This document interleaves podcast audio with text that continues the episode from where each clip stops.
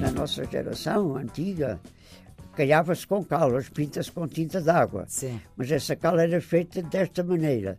O caleiro, que era o homem que recolhia a cal, fazia um forno com ela. Fazia um forno com as próprias pedras da cal, fazia uma construção, pegava fogo durante umas horas e levava a temperatura acima de um certo valor e aquele carbonato de cálcio perdia dióxido de carbono e transformava-se em óxido de cálcio, que era a cal viva.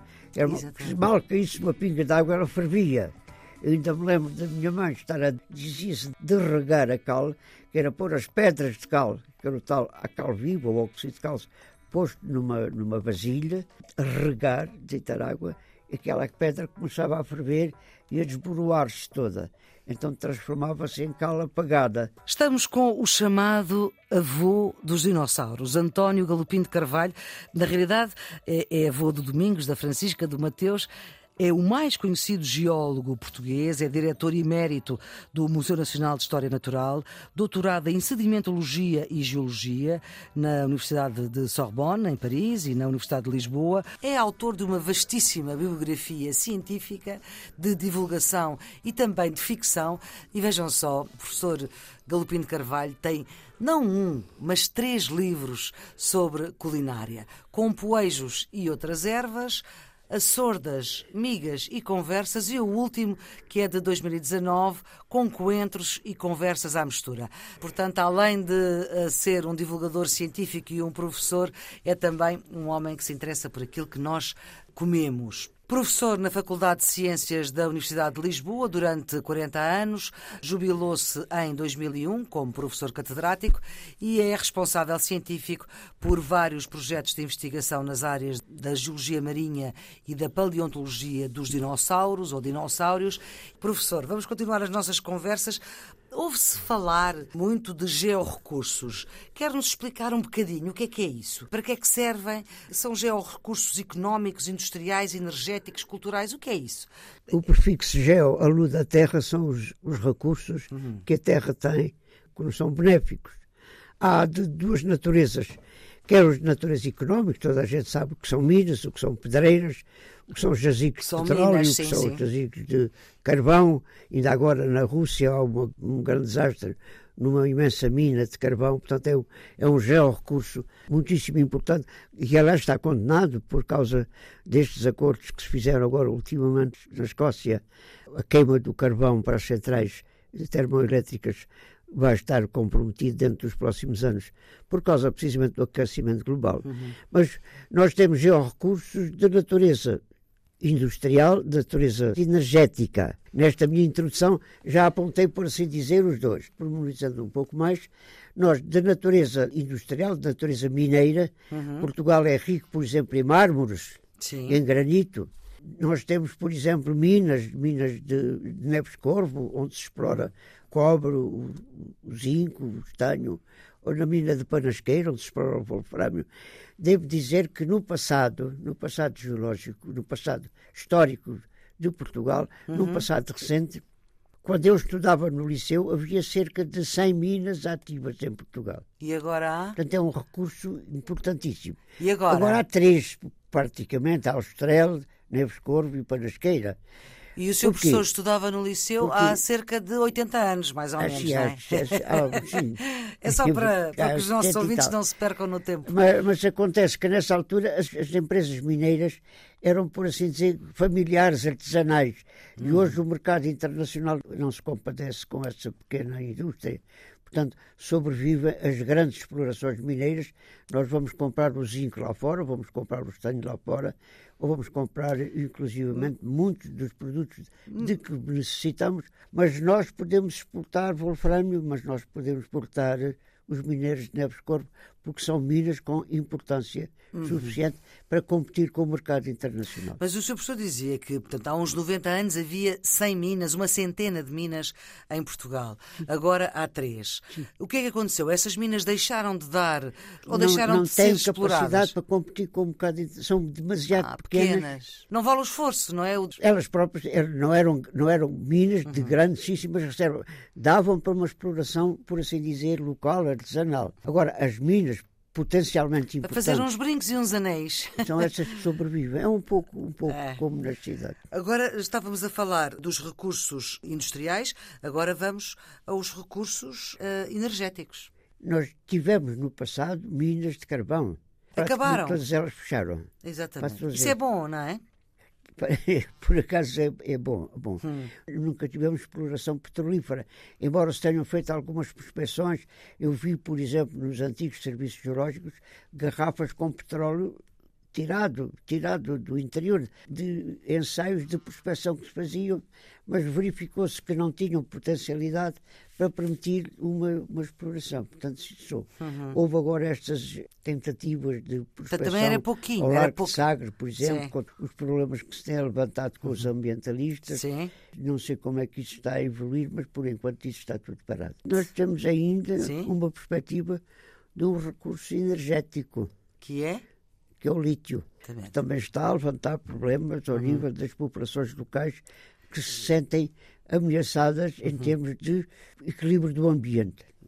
Como é que o seu professor eh, António Galpim de Carvalho olha para isso, olha para essa exploração do lítio? Eu tenho muita pena, mas isso vai ter que avançar mesmo, porque é, é imparável. A necessidade, a necessidade de entrar por essa via vai acontecer de certeza. E nós temos lítio suficiente que faça sentido explorar? No, Portugal é, é rico nesse, nesse, tipo de minério, sim. Mas eu tenho muita pena das populações que vão sofrer essa situação, mas eu estou em crer que uh, a sociedade não se compadece com isso, isso vai mesmo avançar. Uhum. E qual é o, o benefício que nós tiramos depois dessa exploração? O país inteiro?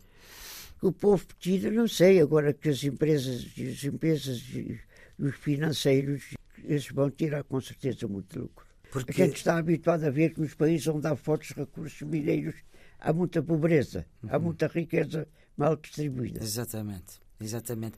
Mas, professor Galpino Carvalho, ainda temos mais um georrecurso. Portanto, já falámos dos georrecursos industriais, energéticos e os culturais. Exatamente. Os georrecursos culturais são, nomeadamente, todos aqueles que servem como património natural da nossa anterioridade.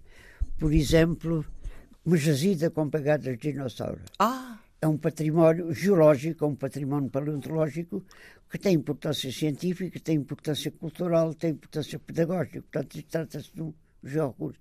Foram definidas, pelo menos dois termos muito comuns hoje entre os, entre os geoconservadores. Os geossítios, como o nome indica, são sítios de natureza geológica com algum interesse, uhum. e os geomonumentos, que são geossítios com características monumentais. Por exemplo? Por exemplo, a Pedreira do Galinha. Isso a, é onde, a Pedreira do Galinha? do Galinha, na, na Serra da Área, a 10 km a sul de Fátima, das mais importantes jazidas de dinossauros da Europa. Nos georrecursos culturais eu estou particularmente envolvido porque há anos luto pela uhum. preservação uhum. de alguns desses geossítios ou desses monumentos, nomeadamente o de Carenque, o de Carenque com pegadas que foram classificadas aqui já para mais de 20 anos sim, atrás sim. e que estão escandalosamente ao abandono, não obstante, não obstante as diligências que nós temos feito nesse sentido.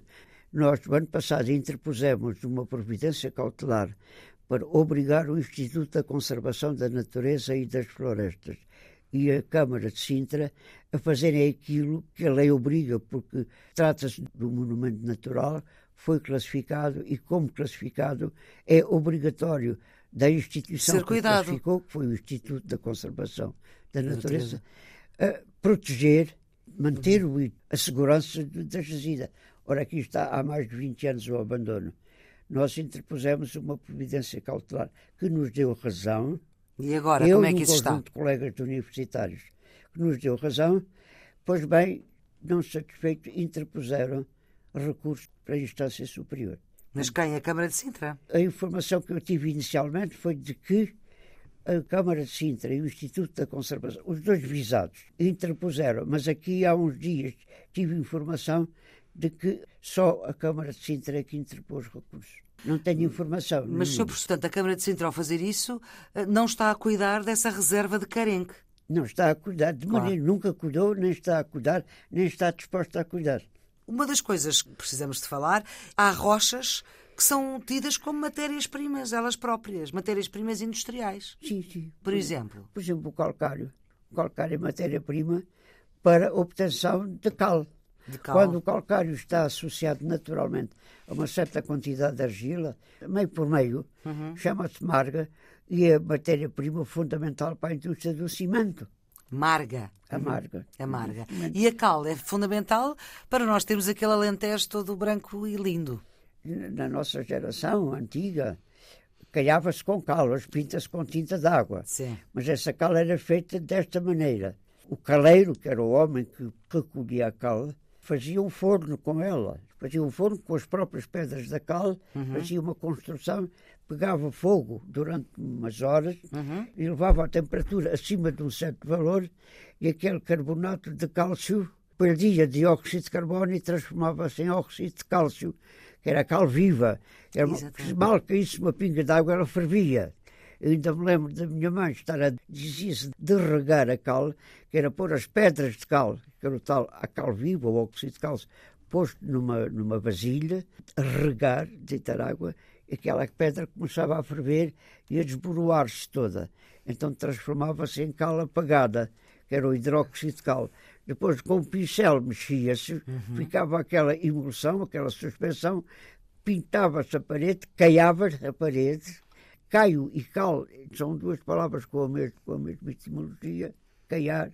Depois, aquele hidróxido de cálcio que estava na parede molhado, com dióxido de carbono voltava a ser carbonato de cálcio e a cal secava, endurecia. Endurecia e ficava branca. O da cal da parede era repor a sua situação inicial. Uhum tinha sido passado do carbonato ao óxido, do óxido ao hidróxido, do hidróxido ao carbonato. Ora, bela história que aí temos em relação à cal. Mas há outras rochas também, matérias-primas, como o gesso, a salgema, nós já falámos aqui delas. O gesso, o gesso o... tem imensas utilidades. O gesso... o gesso é uma rocha que existe. O gesso é uma rocha composta por um só mineral que também se chama gesso.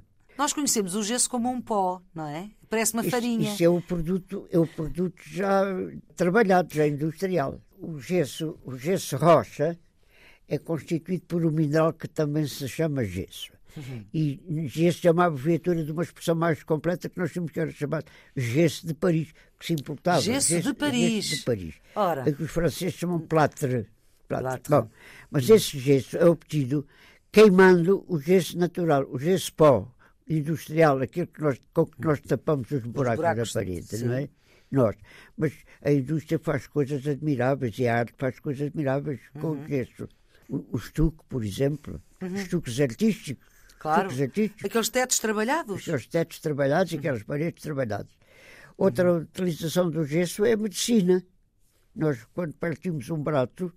Ah, sim. Pomos um gesso. Isto é sempre a mesma coisa o gesso já foi pelo aquecimento transformado Sim. de uma maneira, nós ao juntarmos água vamos repor a situação, vamos recristalizar e vai endurecer novamente, tipo isso que Portanto, o gesso é, é também uma matéria-prima industrial de grande utilidade. Professor Galopim de Carvalho, muito obrigada pelo facto de fazer parte deste grupo de pessoas que se disponibilizam no Serviço Público Bloco Notas para ajudar quem está nos últimos anos do secundário, mas também quem se interessa por saber mais.